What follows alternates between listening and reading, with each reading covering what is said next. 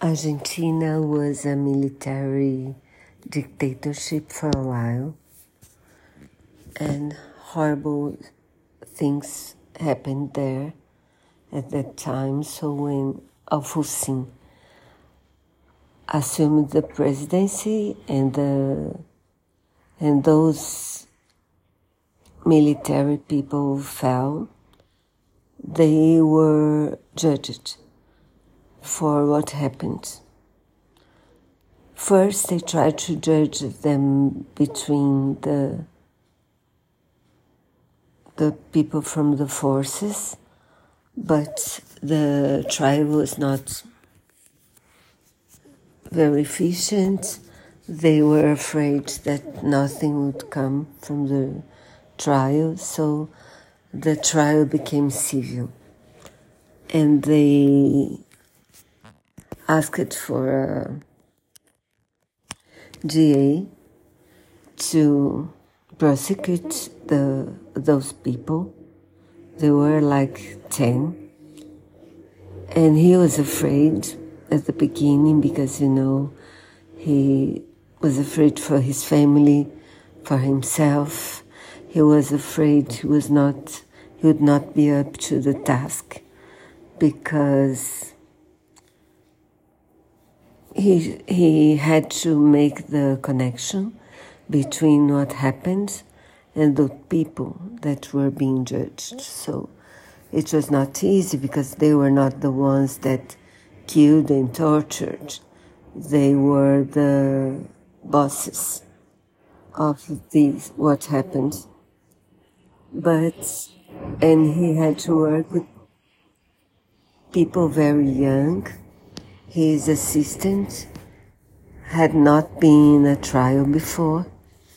He was a, uh, he taught in a university. The, but anyway, they succeeded because they went all over Argentina. They, they got many witnesses many, victims. They also got thousands of documents. So we see some of the stories.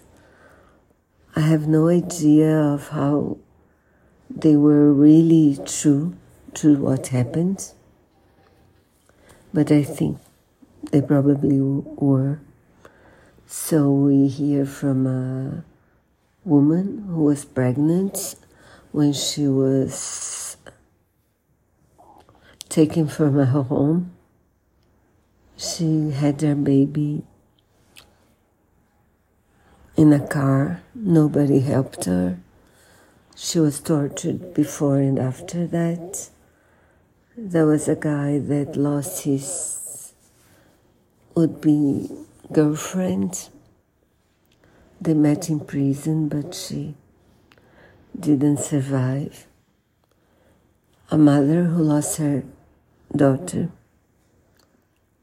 And they say that in the trial, lots and lots of witnesses told their stories.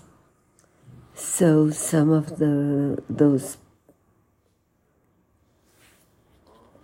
the indicted were condemned, two of them to life in prison, but not all. So the, per, the prosecutor decided to keep